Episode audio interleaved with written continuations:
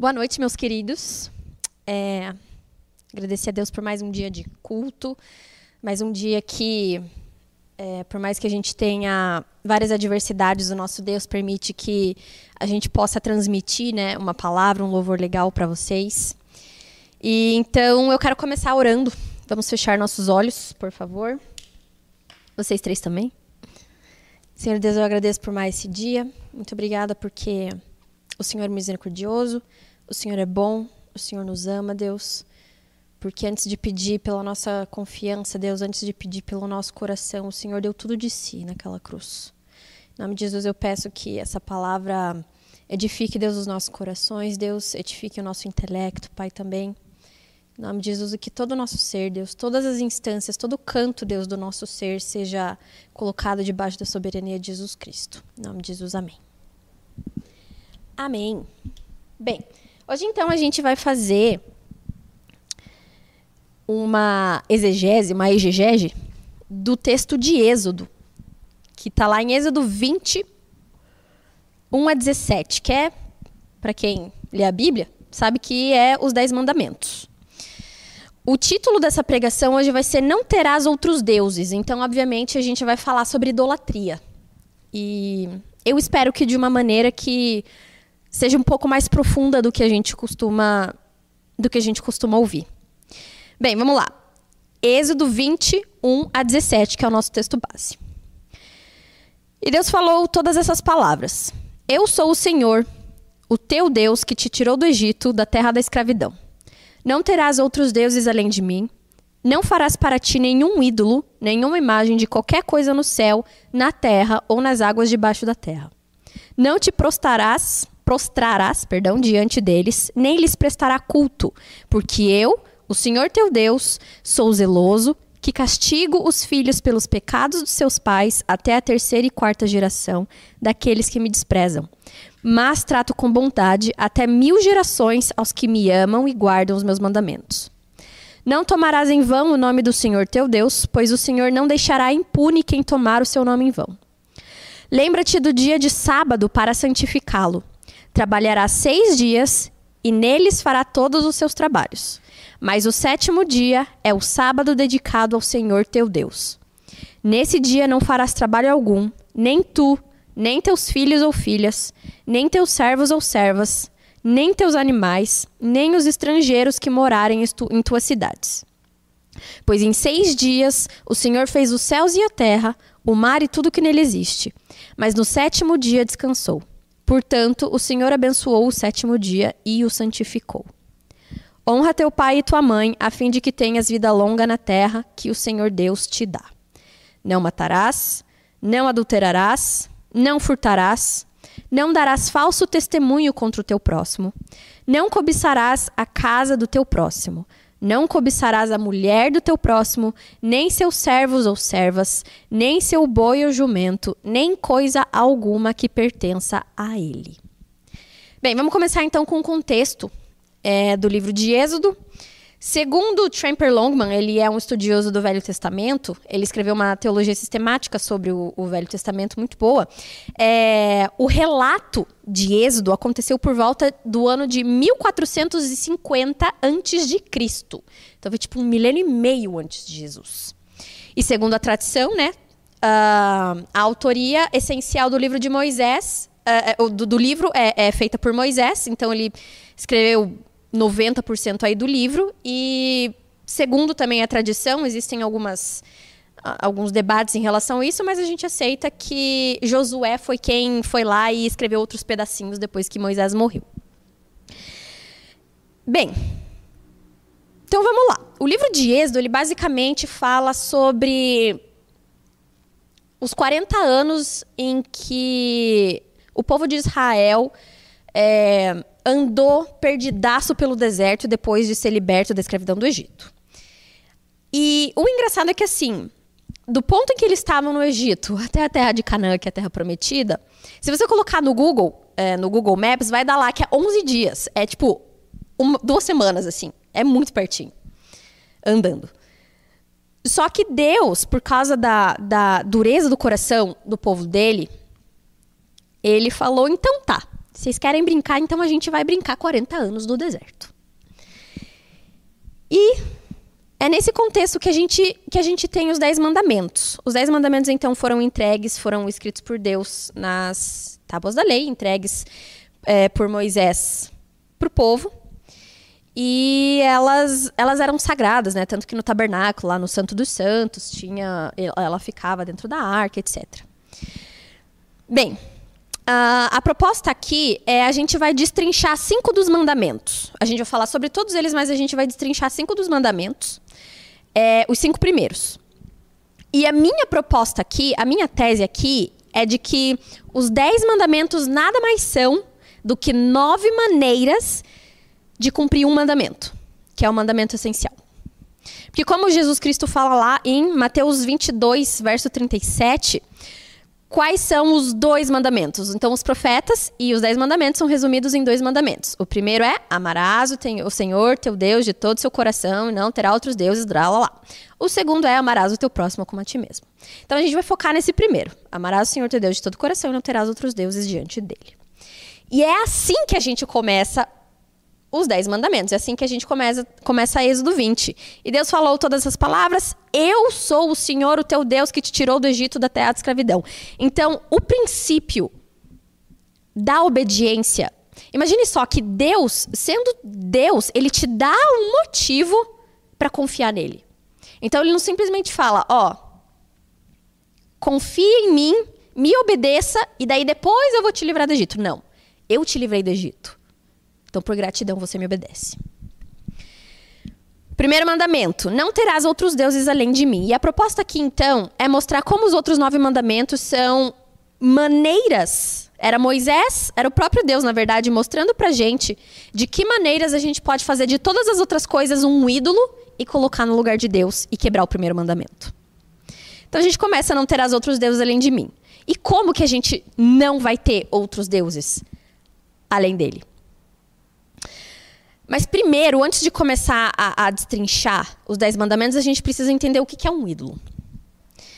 É, a gente sabe que idolatrar alguma coisa vai, vai muito além do que a gente ter lá uma estátua, um santinho, alguma coisa física, um objeto, se ajoelhar e prestar culto e rezar para aquela, aquela, aquela imagem e, e oferecer sacrifício para aquela imagem. A gente sabe que, que na verdade, na maioria das vezes, um ídolo não é um objeto, não é físico.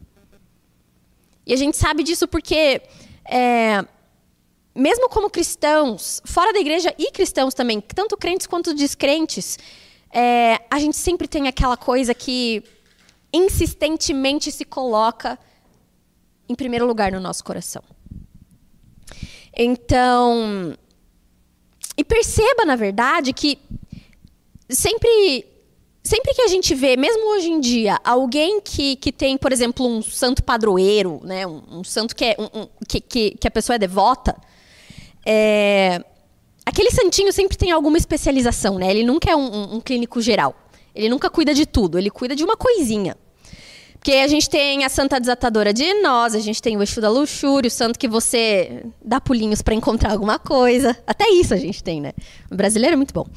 Uh, a gente tem o espírito que cuida das águas, da floresta, o deus dos trovões, a deusa da beleza, da fertilidade. É, sempre esses ídolos, é, essas imagens, têm alguma coisa. E é essa coisa, é, é, é isso que, que o ídolo promete para o devoto, que costuma ser o verdadeiro ídolo do coração do devoto. Não aquela imagem.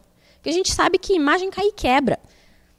Os idólatras também sabem disso, que imagem cai e quebra. Mas é porque a não é a imagem que interessa. Não é o objeto que interessa. É o que ele promete pra gente que interessa. E. Então a gente sabe que ídolo é tudo aquilo que a gente coloca no nosso coração, no lugar do Senhor, que é, né, primeiro lugar, o trono do nosso coração deve ser do Senhor. É, mas, como que a gente sabe se a gente tem o ídolo? Bem, o cristão, eu espero, né, que nós, como cristãos, saibamos que a gente tem muitos ídolos. E eu, eu ainda acho que eu ainda ouso, eu, eu ainda ouso dizer que a gente tem mais ídolos do que os descrentes. É possível. Esperem e vejam.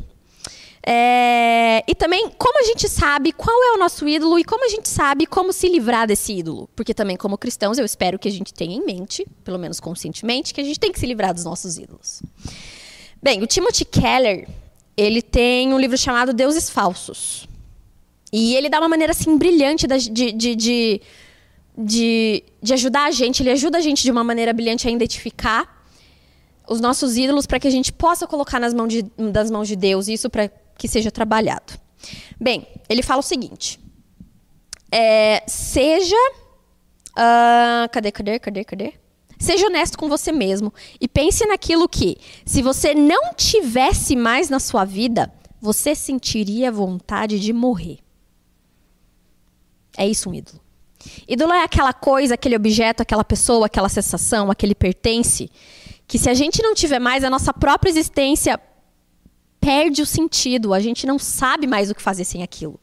E acontece muito, por exemplo, é, ainda mais hoje em dia que a, a gente até cunhou um termo para isso, a dependência emocional, né?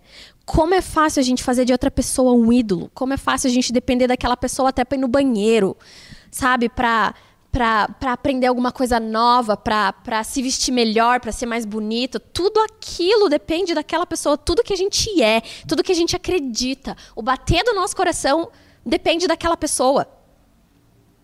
Essa história de, então, essa história de, de é, dependência emocional nada mais é do que um ídolo. Você fez de uma pessoa que muito provavelmente é uma pessoa que faz bem para você, e que Deus deu de presente para você, como sei lá, sua mãe, seu pai, sua esposa, seu esposo, seus filhos, você fez aquela pessoa um ídolo. Você fez de um presente de Deus um ídolo. É... Porque, como Calvino fala, a gente não pode fugir disso porque o nosso coração é uma fábrica de ídolos. E a gente tem que ter isso em mente. A gente tem que ter isso em mente que até mesmo o maior presente que Deus possa dar na nossa mão, uma profissão que a gente gosta que a gente ganha bem.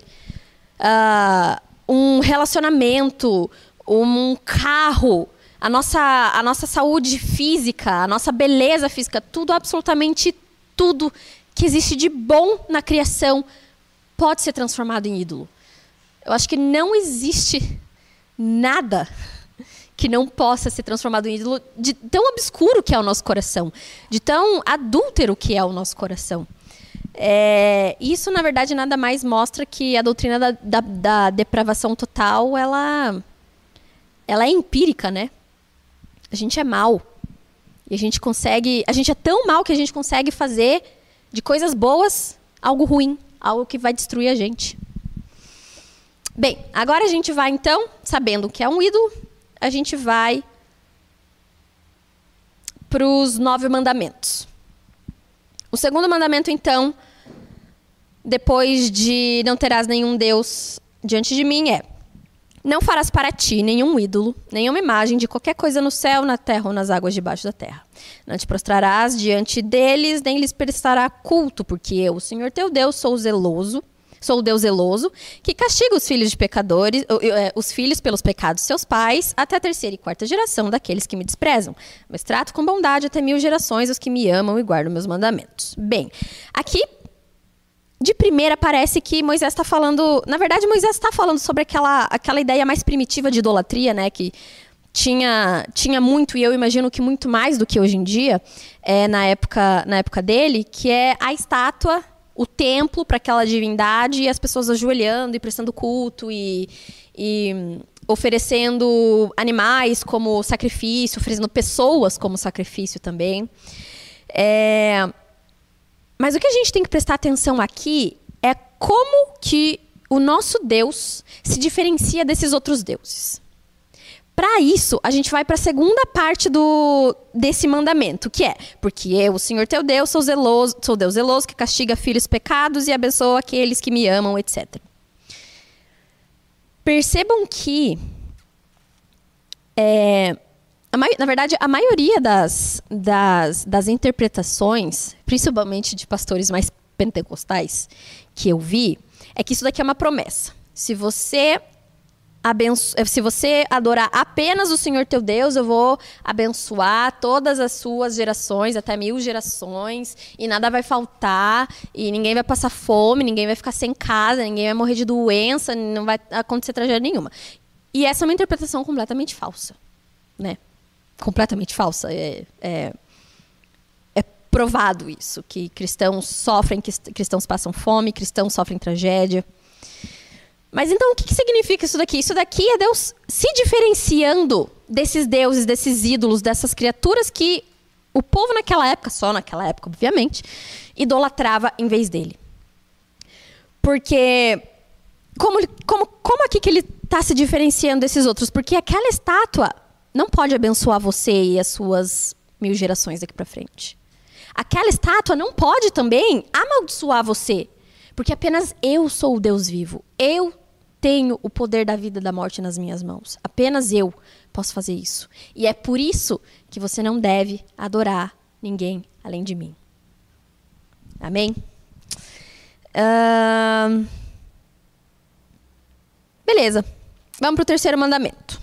Lá a gente lê o seguinte: Não tomarás em vão o nome do Senhor teu Deus, pois o Senhor não deixará impune quem tomar o seu nome em vão. Então aqui a gente tem um mandamento e uma promessa, né? Mas não é uma promessa muito legal. Porque pessoa vai ser castigada se tomar o nome do Senhor, do Senhor Deus em vão. Só que o que é tomar o nome do Senhor Deus em vão? Não é dizer, ai meu Deus, tipo como a gente diz, ai Nossa Senhora. Isso não é tomar o nome de Deus em vão, ainda mais porque o verbo tomar não é a mesma coisa que o verbo dizer.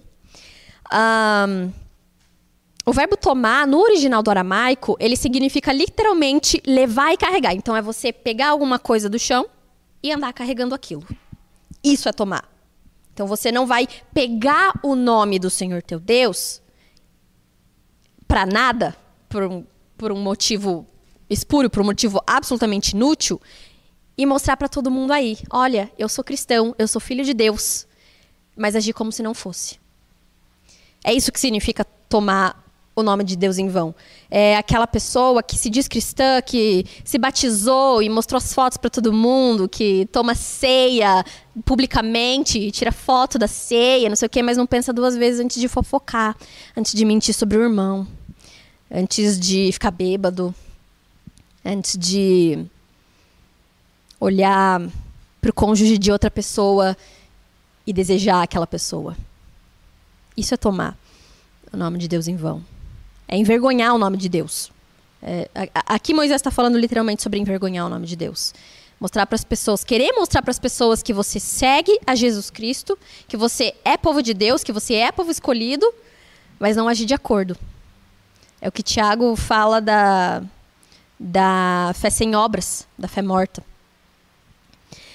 É, e num exemplo, exemplo bíblico, eu acho que para mim, pessoalmente, o, o, exemplo mais gritante está lá no, no, Velho Testamento, no livro de Juízes 11, que é a historinha de Jefté. Não sei se vocês conhecem, já, já ouviram falar de, de, de Jefté, mas Jefté foi um dos juízes, foi o sexto juiz, se não me engano, é, da época pré-monarquia de Israel. E ele era filho bastardo de, de Gileade, ele era filho de, de Gileade de uma prostituta, então ele foi deserdado. Né? Os, os filhos é, legítimos, digamos assim, de Gileade é, afastaram é, Jefté da família e deserdaram ele como se ele não fosse, não tivesse o sangue de Gileade, como se não fosse filho de Gileade. É, mas daí acontecem umas reviravoltas que eu tenho certeza que vocês vão ler porque vocês vão ler Juízes. É, que os irmãos dele vão lá do nada e pedem para Jefté, de repente, ser o comandante do exército de Israel.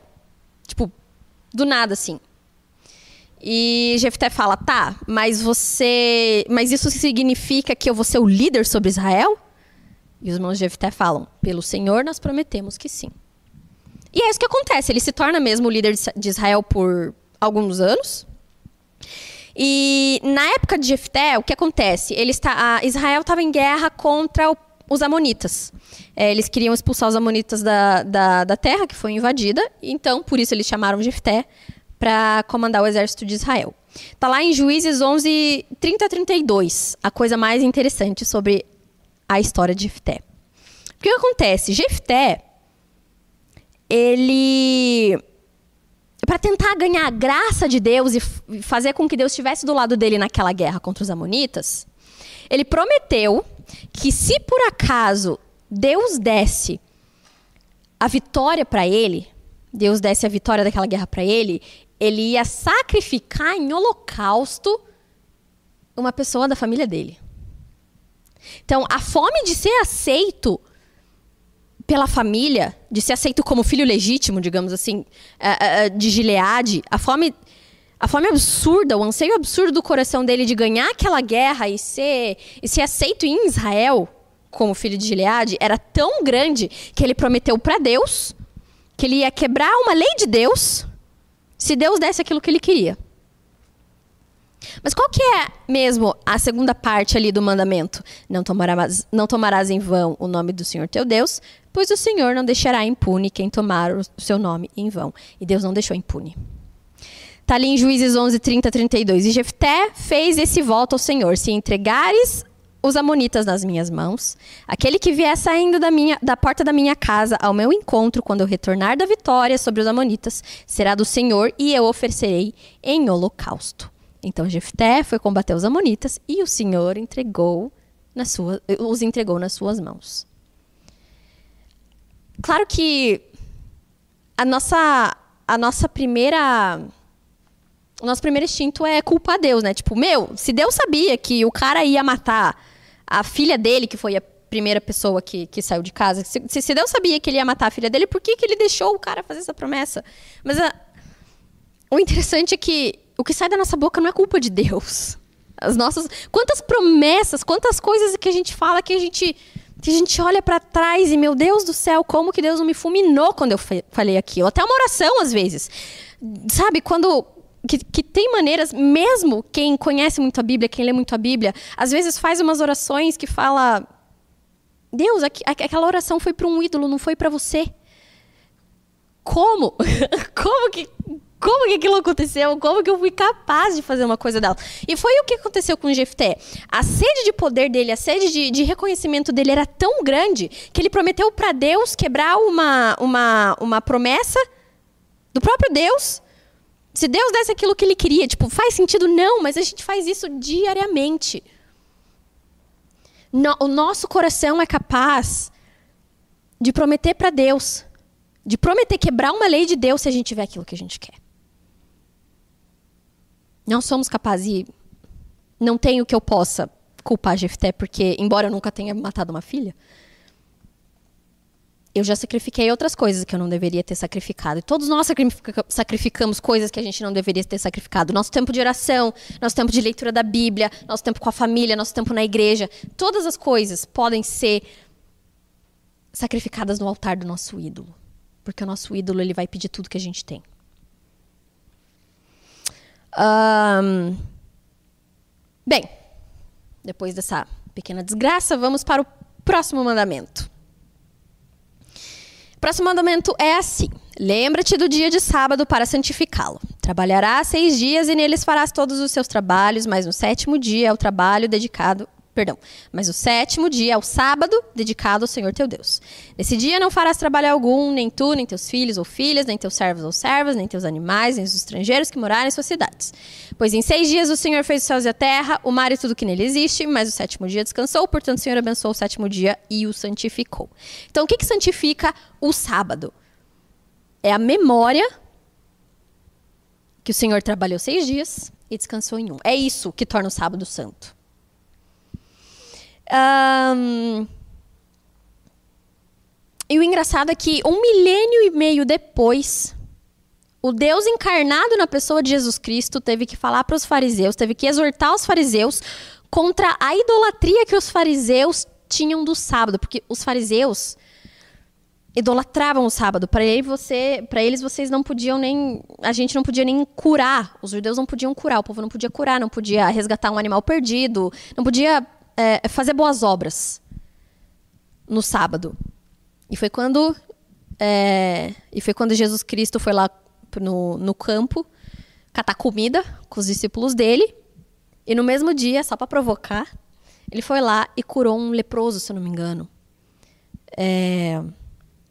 Então percebam que o sábado era uma coisa maravilhosa, era justamente aquela coisa que, cara, vocês trabalham que nem uns asno, que nem uns burrico durante seis dias. Parem um pouco por 24 horas e descansem. Fiquem com a família.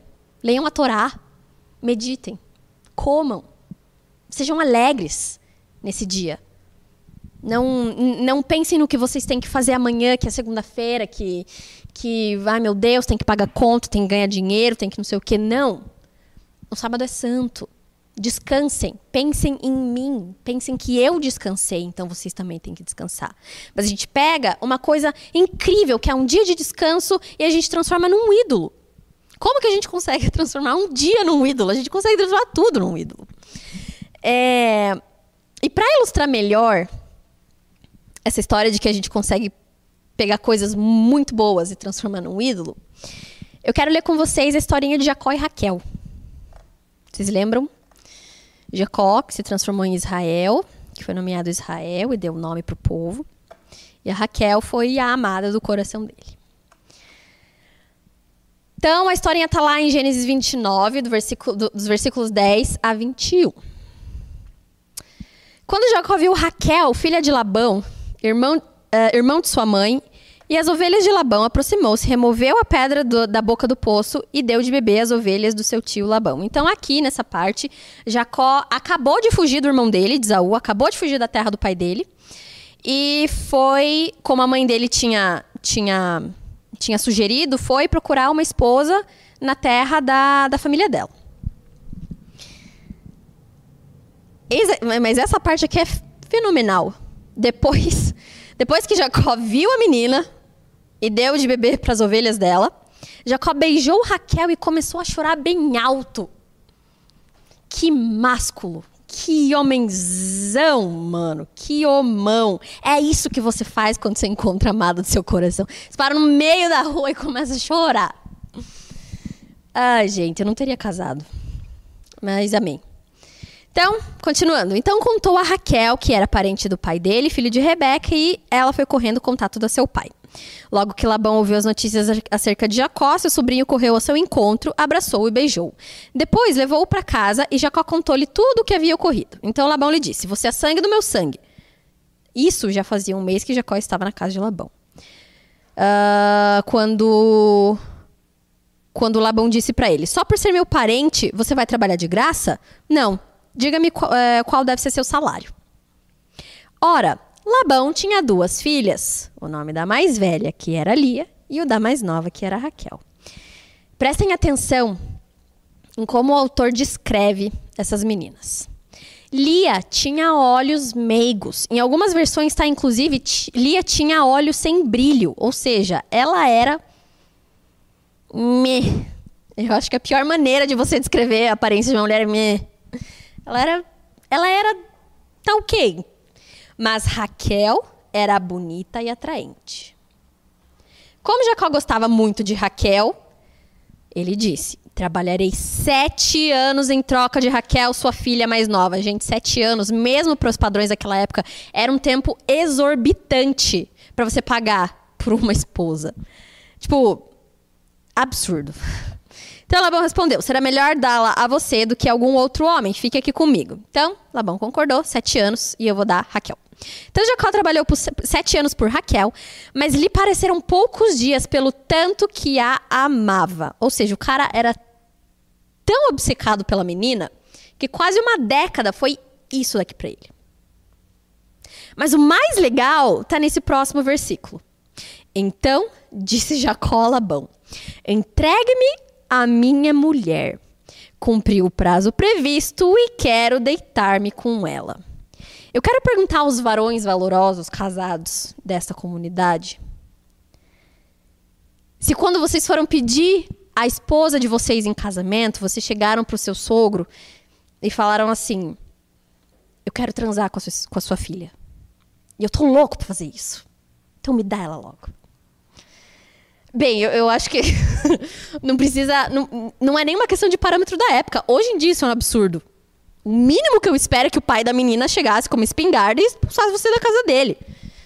Mas Labão deu, né? Porque era isso que Raquel valia. É... Então, gente, vamos esquecer aquela ideia de que Jacó tinha um amor puro por Raquel, que ele, sabe, ele amava muito ela e daria a vida dela, não sei o quê. Não, a única descrição que o autor do livro dá pra gente é que ela era muito bonita. Jacó estava obcecado pela, pela, pela, pela beleza física daquela mulher. Obcecado. A ponto de trabalhar quase uma década para ter ela, para poder transar com ela, em termos rudes. E era só isso que ele queria, aparentemente. É...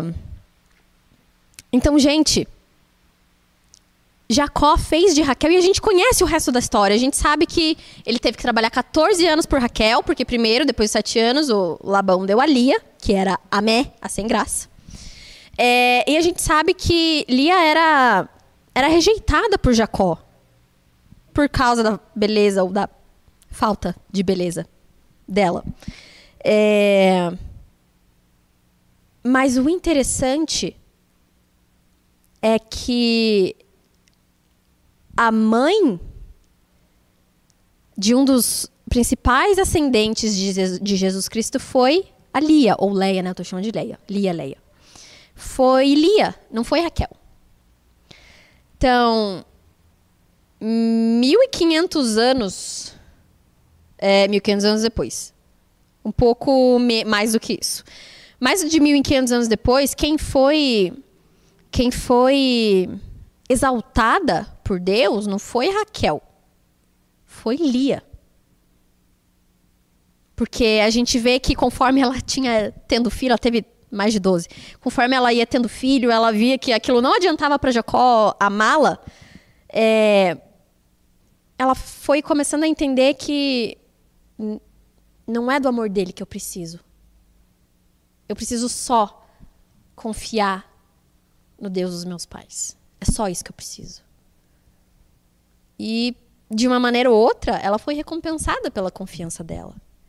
Ela, ela que está na na, na genealogia de Jesus Cristo, não Rebeca. Então, a maneira absurda que a gente que, que, o coração de Jacó e o nosso coração também pode pegar um cônjuge, uma pessoa amada, um noivo, um namorado e fazer daquela pessoa o ápice da nossa vida. Se eu não tiver aquela pessoa, nada mais faz sentido. Nada mais faz sentido. Quantas pessoas que eu não conheço, principalmente meninas, porque, né, meninas, não tem que, que fazer anos de terapia porque foram largadas pelo amor da vida delas e ficaram sem chão. É um problema famoso. Não sei se antes era, mas hoje em dia eu sei que é. é... Então, o casamento é um presente de Deus. Eu, eu, eu acredito que Raquel era um presente de Deus na vida de Jacó, mas ele ele destruiu a, a vida da família dele por causa daquela obsessão que ele tinha pela mulher. Ele destruiu. José, que era filho de Jacó. José, que era filho de Rebeca. Jacó. Nossa, gente. José, que era filho de Rebeca, ele cresceu para ser um adolescente mimado. Ele não era um adolescente legal, um adolescente que nem aquela. Qual que é o nome do desenho? Muito bom sobre Jacó sobre, sobre José. É o, o. Oi? O príncipe do Egito. Não, o príncipe do Egito é Moisés. É a história de Moisés. É...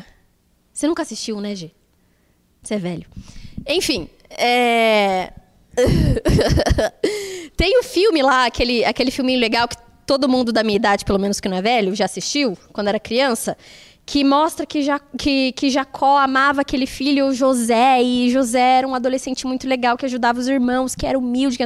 Não, José era um, era um pirralho, era um pentelho, que ia lá, é, que tinha sonhos de grandeza, ia lá contar para os irmãos dele, que já eram rejeitados pelo pai deles. Porque, ai, um dia eu sonhei que um dia vocês vão se dobrar perante mim e, e me, e me servir. José não era um cara legal, ele foi mimado. Por quê? Porque Jacó idolatrava a mãe dele. Então Jacó idolatrava ele. É tudo uma questão de você saber colocar as coisas que Deus te dá no lugar certo no seu coração. E Jacó não sabia. Não soube, pelo menos, com a família dele. É... Então, um pouco mais de, de desgraça bíblica. Vamos para o quinto mandamento. No quinto mandamento, Moisés mostra para gente que nós não somos o centro do mundo. O Senhor diz: qual é o mandamento? Honra teu pai e tua mãe, a fim de que tenhas vida longa na terra que o Senhor teu Deus te dá. Essa segunda parte do, do, do, do mandamento é uma promessa para o Israel daquela época. Não tem efeito mais para hoje, mais hoje. A gente não tem uma terra física aqui na, no planeta que Deus vai colocar lá que emana leite, mel, etc. Não. Mas o honra teu pai e tua mãe ainda é 100% válido. Mas honrar teu pai e tua mãe, o que, que isso significa? A gente sabe que honrar teu pai e tua mãe, honrar nossos pais, não é obediência absoluta, porque obediência absoluta a gente deve apenas a Deus. Mas esse mandamento serve pra gente, pra gente, pra cair a nossa ficha de que o mundo não começou quando a gente nasceu. De que existe milhares, milhares de anos antes da gente de sofrimento, de construção, de destruição, de pensamento, de filosofia, de teologia, de estudo. A gente não é nada nesse mundo.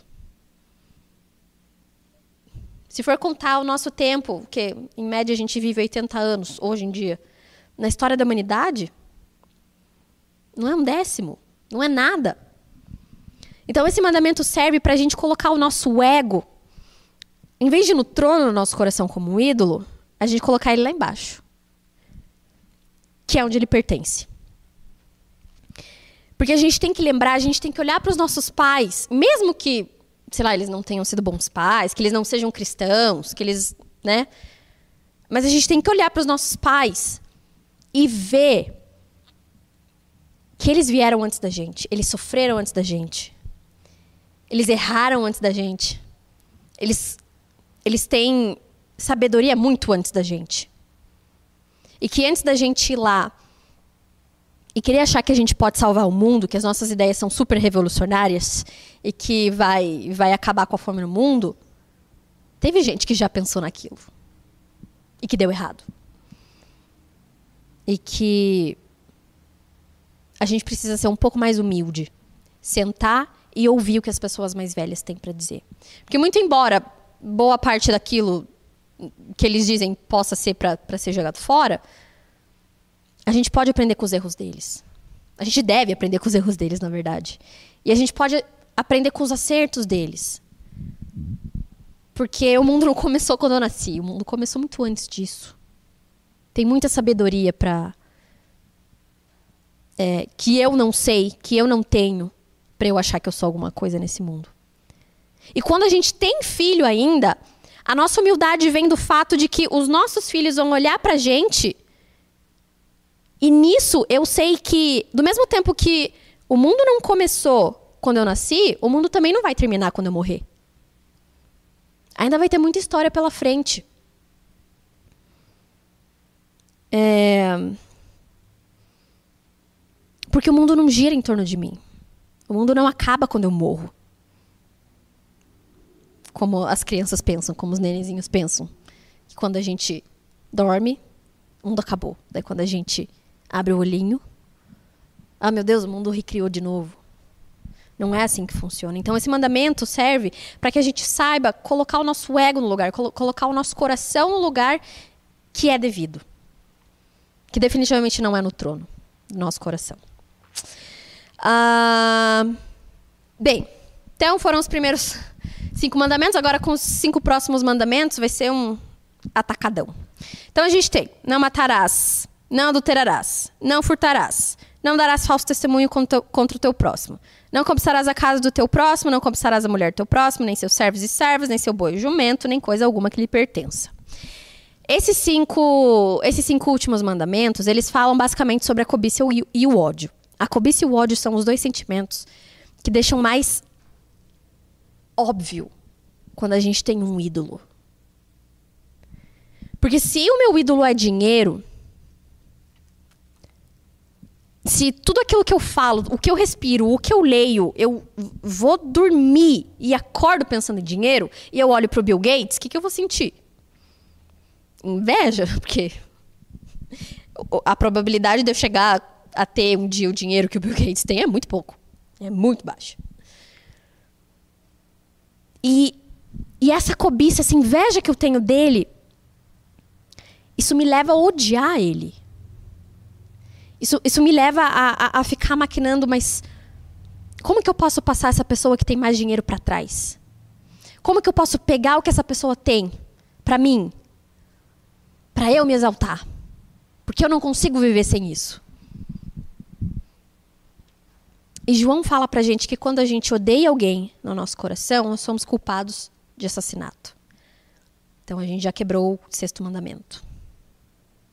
Quando a gente olha com inveja para o casamento de um amigo nosso que tem um, ou pelo menos aparentemente tem um casamento de muito sucesso, o casal se ama, tem filhos, etc, etc. E eu olho para aquela mulher ou para aquele homem,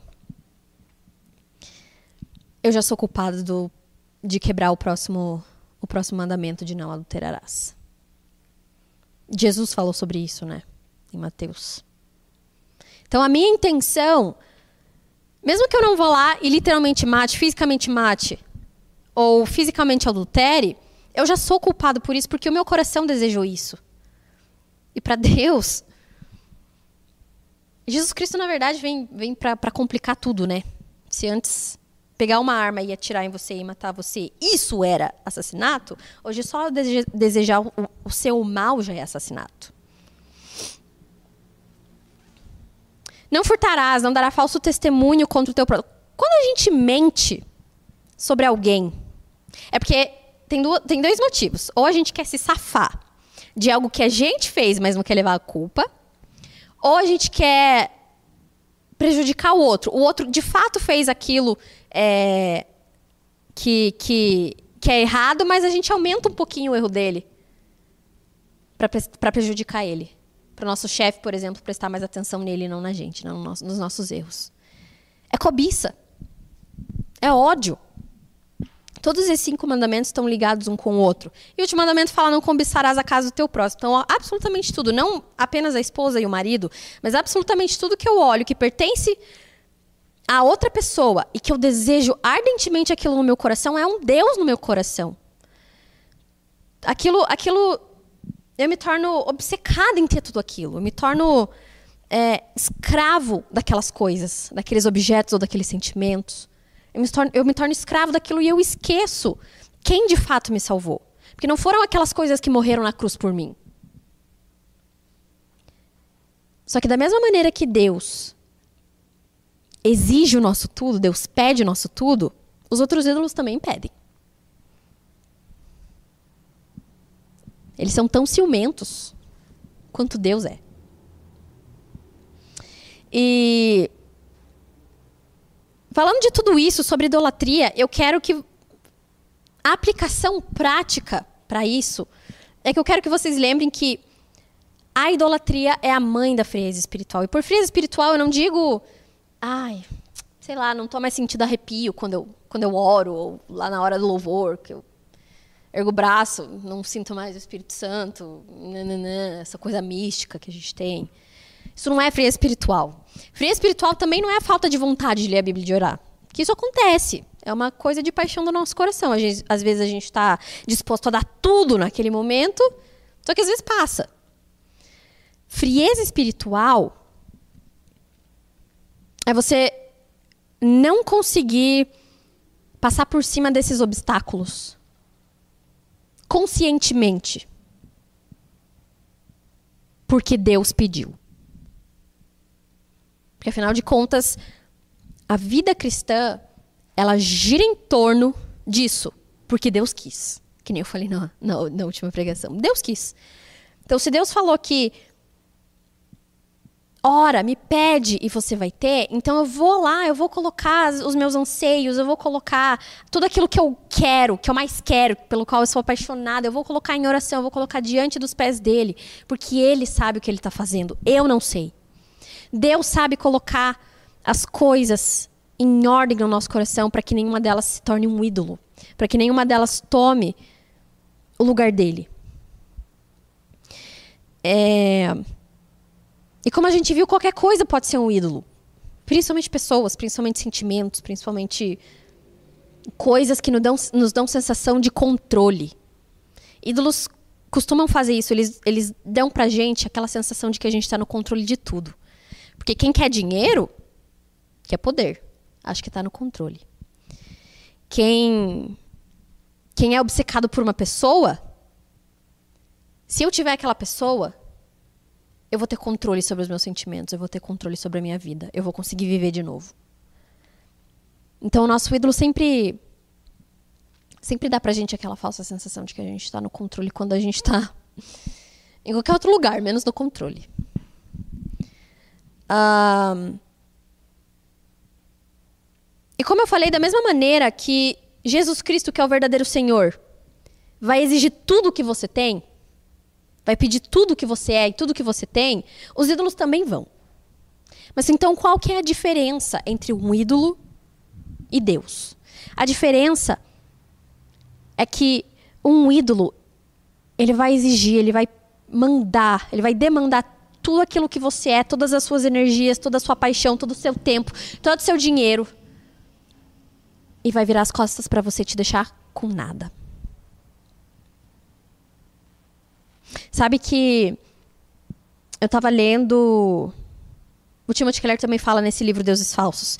É, ele dá algumas estatísticas sobre a porcentagem de suicídio é, nos Estados Unidos depois da quebra da bolsa de 2008. Subiu em mais 50% a taxa de suicídio. E eram todos homens de sucesso, homens que tinham assim muito dinheiro, muito dinheiro. E eles perderam tudo na quebra da bolsa. Então eles perderam o Deus deles. O ídolo financeiro exigiu tudo que eles tinham, inclusive a vida deles. E não deu nada em troca, porque ídolos não têm nada em troca para dar pra gente. Eles são mortos, eles são vazios. E essas pessoas, é, esses homens de negócio, eles eles decidiram que se eu não tenho aquilo, então para que, que eu vou viver? Como que eu vou viver com a vergonha de num dia eu ser um dos caras mais ricos do mundo e no outro não ter como pagar um aluguel?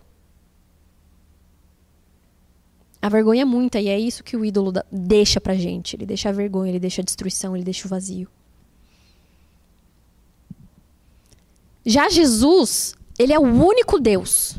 O único Deus. Ele, ele é exclusivamente o único que antes de pedir a sua confiança, antes de pedir tudo que você tem, antes de pedir todo o seu tempo, todo o seu dinheiro, todas as suas paixões, toda a sua energia,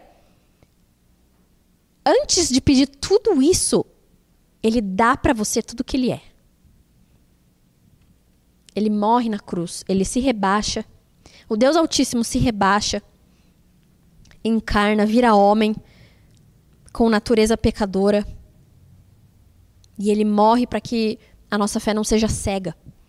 Deus é o único Deus, Jesus Cristo é o único Deus que nos dá um motivo para ter fé nele. Nenhum outro Deus faz isso. Nem outro Deus, ó, oh, eu fiz isso daqui por você, então é, é, é, é seguro confiar em mim. Jesus Cristo é o único que faz isso. Então, porque Jesus Cristo sabe que nós somos seres vazios. Então, para a gente poder dar tudo o que a gente tem para Ele, primeiro a gente precisa receber alguma coisa para poder dar alguma coisa. Então, você só vai conseguir é, amar o seu marido ou sua esposa de verdade quando você amar primeiro a ele.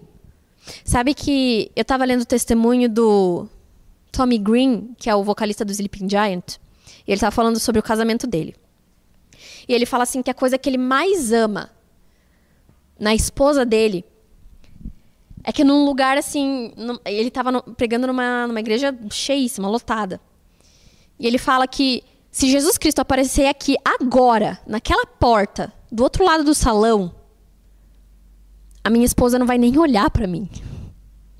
Ela, ela, ela, vai me machucar, ela vai me bater, ela vai me esmurrar para conseguir chegar em Jesus Cristo, que é, o, que é o amor da vida dela.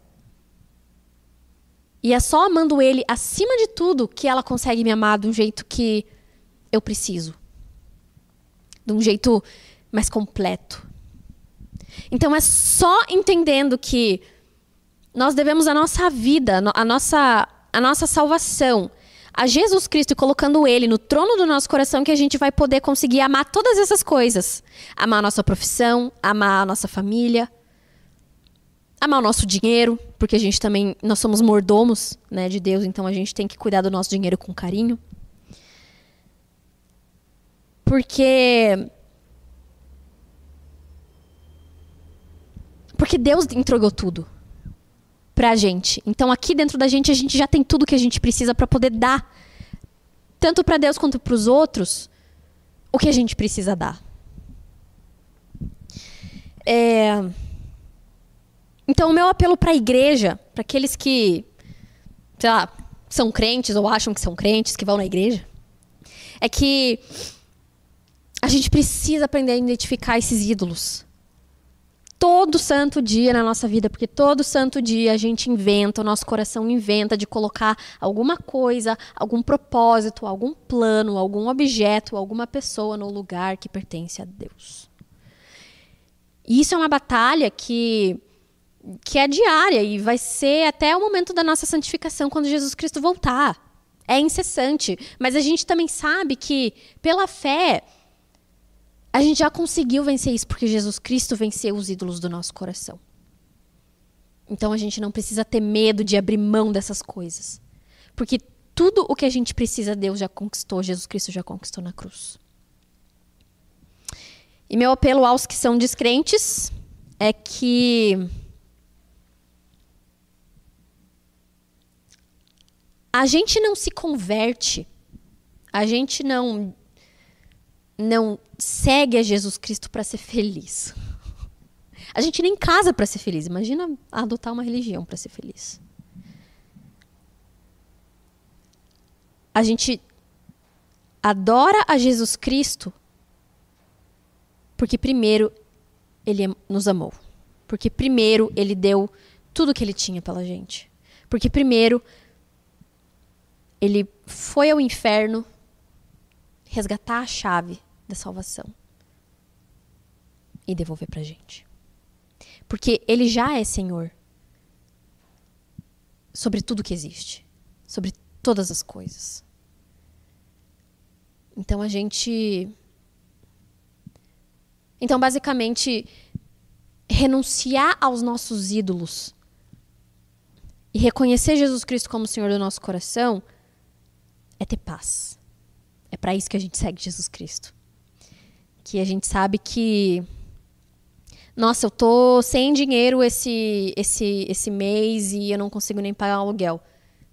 Mas Jesus Cristo sabe o que ele está fazendo. Então a gente pode deitar a cabecinha e dormir em paz. Porque a gente conhece o Deus que a gente tem. E porque antes de eu ter os meus sofrimentos, antes de eu de faltar dinheiro para mim, Jesus Cristo já me deu tudo aquilo que eu precisava. Jesus Cristo já, já se entregou inteiramente por mim.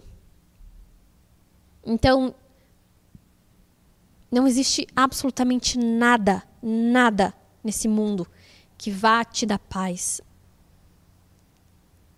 da maneira que Jesus Cristo dá. E se às vezes com Jesus Cristo já é difícil, sem Jesus Cristo é impossível. Ele é a nossa salvação e a gente confia nele.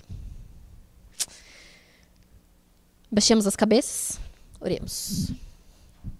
Senhor, eu agradeço por mais esse dia, por mais essa palavra. Sabe, Deus, que tudo aquilo que a gente tem, Deus, que está no trono do nosso coração, que está no senhorio do nosso ser, Deus, que caia por terra em nome de Jesus Cristo. Porque a gente sabe que se não fosse por você, pela sua cruz, pelo seu amor e misericórdia infinitos, a gente estaria num poço existencial desesperador, Deus. Obrigada, Deus, porque é o conhecimento de que você é Deus sobre todas as coisas, inclusive sobre os nossos sofrimentos, que traz paz pra gente. Porque a gente tem redenção. Obrigada porque a gente pode crer, a gente pode ter a certeza de que a nossa redenção vai vir. Que nós, a cada dia, Deus, estamos sendo santificados pra, e sendo preparados para passar a eternidade exatamente onde a gente não merece, mas onde a gente precisa estar. Tá. Coloca, Deus, temor no nosso coração, Deus, temor no coração da sua igreja, Deus, para que a gente não tome, Deus, a gente não carregue o teu nome em vão, Deus. Porque a gente sabe que igreja não é clubinho, Pai. Igreja é um corpo. E como a gente maltrata esse corpo, Deus? Perdoa a gente por toda a nossa idolatria, Deus, porque o Senhor morreu na cruz, Deus, e entregou tudo que você é pela gente, e em troca a gente sai correndo atrás de amante. Perdão, Pai, e restaura a nossa fé, Deus, em nome de Jesus Cristo, seja o Senhor do nosso coração. Amém.